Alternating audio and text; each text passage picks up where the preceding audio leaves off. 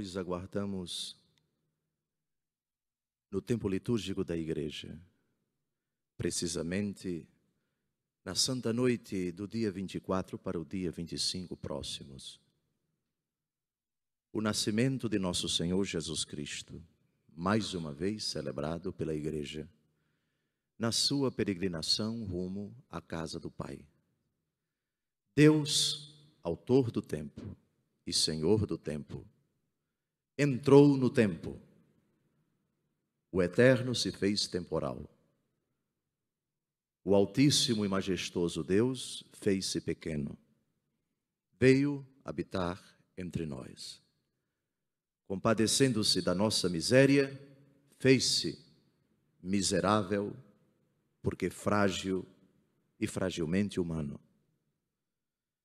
Esta decisão do Senhor não tem outro motivo senão aquele contido nos lábios do próprio Jesus Cristo e narrado pelo evangelista João no capítulo 3 do seu evangelho, versículo 16. Tanto Deus amou o mundo que enviou o seu filho para que todo o que nele crê não pereça, mas tenha a vida eterna. Pensando nisso, a igreja dobra os seus joelhos com os magos no presépio, com Maria e com José, antes com os pastores, extasiados, maravilhados por essa tão grande, tão sublime e tão incomparável prova de amor de Deus, o Pai, pelos homens, de não poupar o seu único filho e enviá-lo para se fazer um de nós. O mistério da encarnação indica que Deus assume tudo aquilo que é do homem. Um dos padres da igreja, contestando a divindade de nosso Senhor Jesus Cristo, recusando-se a aceitar que aquele que nascera de Maria Virgem é Deus, afirmou de forma bem contundente: o que não foi assumido, não foi redimido. Se Deus não assumiu a carne, ele não redimiu a carne. E ao afirmar, Deus assumiu, isso quer dizer que ele tomou para si, fez sua a humanidade com tudo aquilo que ela comporta.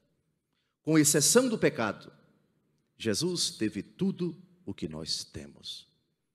E à luz das leituras que nós acabamos de ouvir, Jesus teve uma família humana. Não teve um pai biológico, segundo a carne. José era pai adotivo de Jesus. Como se fará isso se eu não conheço homem algum? disse a Virgem, provando que na hora em que o Verbo se fez carne, nenhum homem havia tocado nela. Nem tocou sexualmente mesmo após o parto de nosso Senhor Jesus Cristo. A Virgem, desposada a um jovem chamado José, ambos da tribo de Judá, conforme a genealogia que nós acabamos de ouvir, convidam-nos a lançar um olhar retrospectivo para compreendermos que aquilo que aconteceu em Belém de Judá, na noite em que nasceu o Salvador, já havia sido previsto, já havia sido profetizado nos planos de Deus o que aconteceu em Belém de Judá. E nove meses antes, em Nazaré da Galileia, já era vontade, predisposição, predestinação do Senhor, que antes de criar o mundo, concebeu a ideia de, ao criar o homem, enviar Deus, filho seu, segundo a natureza, segundo a essência, segundo a substância, para habitar entre nós. Tudo começou, humanamente falando, com Abraão. Deus decide se revelar a um homem. É a primeira vez na história da humanidade que Deus se revela, se comunica, fala com alguém da humanidade. Deixa a tua terra, a tua casa, a tua parentela e vai para onde eu te indicar. Eu te farei o pai de uma grande nação, abençoarei os que te abençoarem, amaldiçoarei os que te amaldiçoarem. Isso há 3.800 anos atrás. Há 1.800 anos antes de nosso Senhor Jesus Cristo. Abraão gerou Isaac, Isaac gerou Jacó, cujo nome por Deus foi mudado para Israel. O velho Jacó, já chamado por Deus de Israel, no fim de sua vida, moribundo, reúne todos os seus filhos, doze. Os patriarcas das futuras doze tribos de Israel, e dirige a cada um uma palavra. A primeira leitura de hoje é o monólogo do velho Jacó a um dos seus filhos. Nem o mais velho, nem o mais novo, nem o mais importante, nem o seu pupilo, mas um deles, para mostrar que Deus não tem predileção senão por todos e escolhe quem ele quer. E chama um dos seus filhos, chamado Judá. Juntai-vos e ouvi, filhos de Jacó, ouvi Israel, vosso pai. Jacó aqui faz uma profecia. Judá, teus irmãos te louvarão. Pesará tua mão sobre a nuca de teus inimigos. Se prostrarão diante de ti os filhos de teu pai. Aqui nós já temos o desejo de Deus pelos lábios do moribundo Jacó de que este garoto vai ocupar um lugar preponderante entre todos os seus onze irmãos. O que o velho Jacó quis dizer com isso? Saberia ele, teria ele contemplado antecipadamente o que aconteceria mil e setecentos anos depois dessa afirmação? Não sabemos. O fato é que esta profecia nós entendemos como querida por Deus, como um sinal. As profecias vão se cumprir. Num passado remoto, Deus, por meio deste homem que está morrendo, está indicando que o desígnio do Senhor vai se revelar nesta nação que ainda está em gestação. Judá, filhote de leão, subiste meu filho da pilhagem, ele se agacha e se deita como leão quem o despertará? Aqui Jacó é chamado de leão. Se dermos uma olhada no livro do Apocalipse, vamos perceber um título muito sugestivo que São João atribui a Jesus. Jesus é o leão da tribo de Judá. Jesus, segundo a carne, nasceu desta tribo. Jesus é o cumprimento dessa profecia que encerra a primeira leitura de hoje. O cetro não será tirado de Judá, nem o bastão de comando dentre seus pés, até que venha aquele a quem pertencem e a quem obedecerão os povos. De quem Jacó está falando? Em que sentido o cetro, isto é, o bastão que indica a realeza, que indica a primazia, a soberania que indica a liderança entre todos os seus irmãos, o cetro não será tirado de Judá. A história ajuda-nos a compreender paulatinamente o que isso quis significar. Todos os reis de Israel vieram da tribo de Judá. O primeiro deles foi o grande rei Davi, citado na genealogia que nós acabamos de ouvir. E Jesus é da tribo de Judá. Pois bem, amados, no final do tempo do advento, o nosso coração se volta para as profecias. Deus cumpriu os oráculos. Deus concretizou aquilo que ele prometera num passado distante. Nos seus dias, a justiça florirá e a paz em abundância para sempre. Continuando o salmo, dai ao rei vossos poderes, Senhor Deus, vossa justiça ao descendente da realeza. É um salmo messiânico que fala do próprio Jesus. E que dure com o sol sua memória, todos os povos serão nele abençoados, todas as gentes cantarão o seu louvor. Primeira leitura é uma profecia sobre Jesus. E o salmo que responde à profecia também fala de nosso Senhor Jesus Cristo. Lido à luz do mistério cristão, ele revela uma nuance de Jesus, aquele que está para chegar. É o leão da tribo de Judá. E finalmente o evangelho que nós acabamos de ouvir, ele narra a genealogia de nosso Senhor Jesus Cristo, isto é, a relação dos seus antecedentes, dos seus antecessores, daqueles que vieram antes dele, segundo a carne, na narrativa de São Mateus, a partir de Abraão. Origem de Jesus Cristo, filho de Davi, filho de Abraão. Não filho no sentido biológico, mas filho no sentido da linhagem. Aqui nesta genealogia nós temos muitas lições, muita coisa a explorar. Deus teve, humanamente falando, antepassados. Deus teve pai biológico? Não. Deus teve pai adotivo. Mas em Maria, Deus teve um avô. Deus teve um avô, o pai do seu pai adotivo, José. Deus teve bisavô. Deus teve tataravô como eu, como a senhora, tivemos e temos. Deus teve uma família, Deus teve uma linhagem, Deus teve uma história. E uma história com tantas dores, com tantos lamentos, com tantas aflições, com tantas fraquezas também.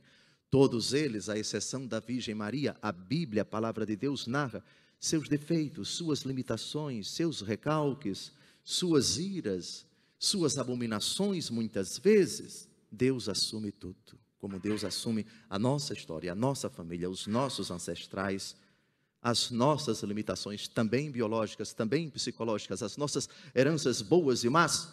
Deus assumiu tudo isso. Deus me assume. Deus acolhe a minha história. Deus acolhe a minha família.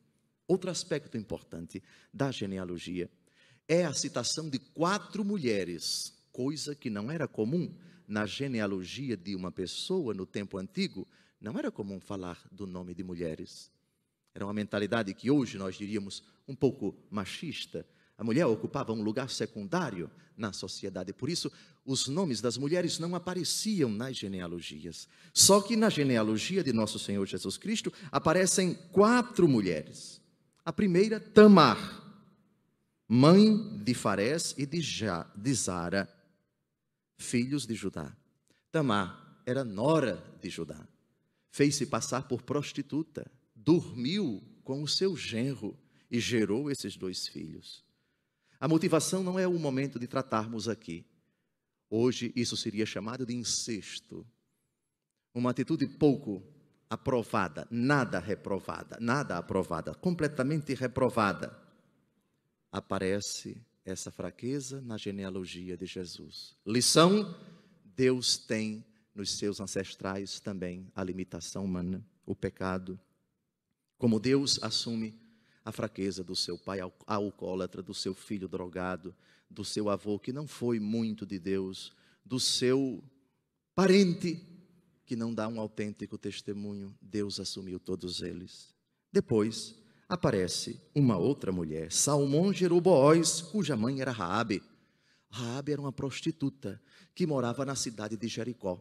Deus se utilizou dela para ajudar os hebreus a dominarem aquela cidade.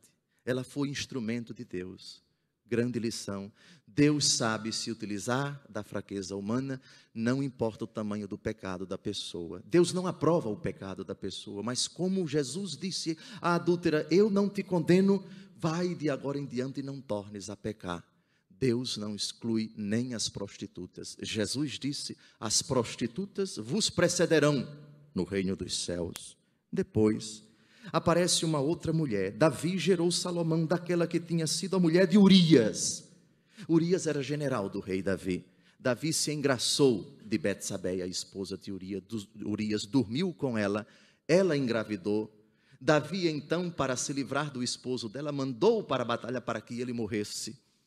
Davi foi então adúltero, foi covarde, foi assassino. E de, de, de Betsabeia nasceu Salomão, o grande rei Salomão. Para além dessa limitação, Deus tem compaixão do pobre e fraco rei Davi.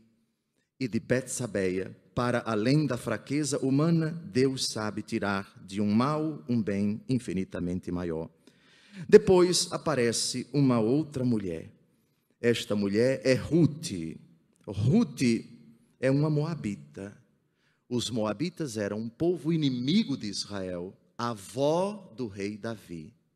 Deus veio para salvar não apenas os judeus, mas também os estrangeiros. Veio para salvar os pagãos, veio para salvar a todos. No sangue de Jesus corre também o sangue estrangeiro.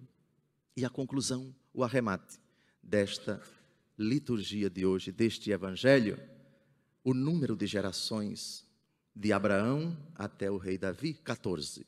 De Davi até o exílio de Babilônia, 14. E do exílio de Babilônia até Cristo, 14. Isso não é por acaso. Na gematria, que é a técnica de atribuir números às letras, na gematria hebraica, a palavra Davi, DVD, não, não tinha na língua hebraica vogal. E cada consoante tinha um número. D valia 4. V valia 6. DVD, 6 e 4, 10 e 4, 14. 14 é a simbologia de Davi três blocos de 14 gerações. Sabem o que isso quer dizer? Davi é rei, 14. Jesus é três vezes rei. Jesus é muito mais rei do que Davi. Jesus é rei por excelência.